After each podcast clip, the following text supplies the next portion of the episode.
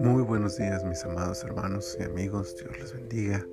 Qué gusto estar esta mañana de miércoles 7 de abril del año 2021 con ustedes para compartir una reflexión bíblica de nuestro devocional en su reposo.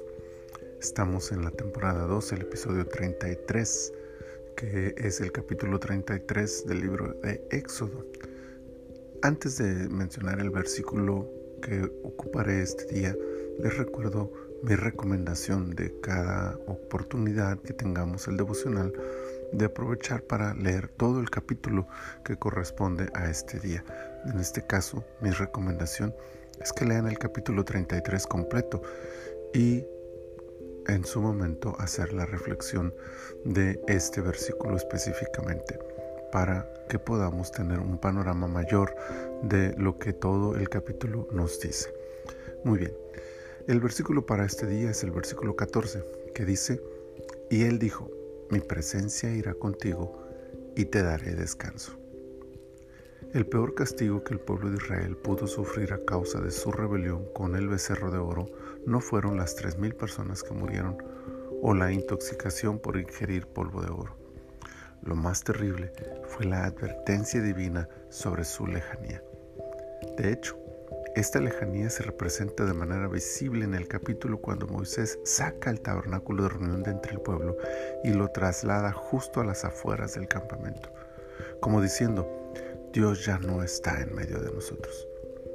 Vestidos de luto y sin atavíos, el pueblo de Israel no puede hacer nada más que esperar lo que Dios va a decidir respecto a su futuro. Justo ahí, interviene la poderosa declaración de Moisés en intercesión por el pueblo.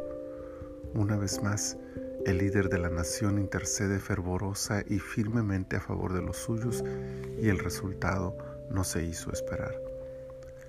La promesa divina de permanecer entre el pueblo, de acompañarles todo su andar y de darles el descanso que necesitan, que es una referencia a la conquista de la tierra prometida, es consecuencia todo de la oración de Moisés.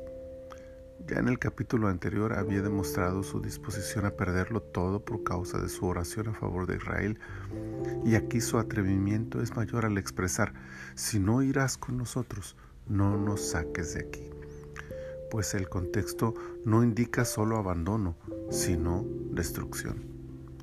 La entrega y amor de Moisés por la nación son hasta hoy un ejemplo de una vida de oración a favor de otros y de un liderazgo comprometido con la causa que le ha sido encomendada. En nuestros días es necesario este espíritu de intercesión y compromiso con Dios y con su obra, y sobre todo una conciencia mayor sobre la importancia de la presencia de Dios en medio de su iglesia. Que intercedamos, que nos comprometamos, pero más aún, que anhelemos y dependamos en todo de la presencia de Dios, no a las afueras de nuestro campamento, de nuestra vida, sino dentro de nosotros, proveyéndonos su cuidado, protección y descanso en Él. Te adoramos, Señor. En esta hermosa mañana traemos nuestra gratitud y nuestra adoración a ti por este día que nos regalas y nuestra gratitud por tu presencia en medio de nosotros.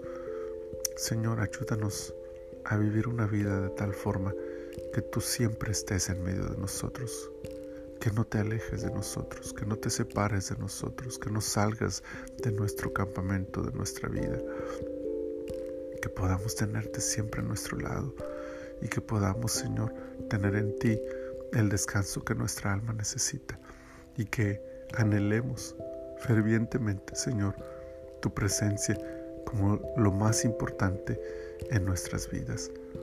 Gracias te damos, Señor. En tus manos ponemos este día y nos encomendamos a ti para honrarte y para adorarte en todo el día. Gracias, Señor, por Cristo Jesús.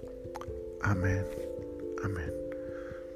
Que esa dulce presencia de Dios nos acompañe todo este día. Dios les bendiga.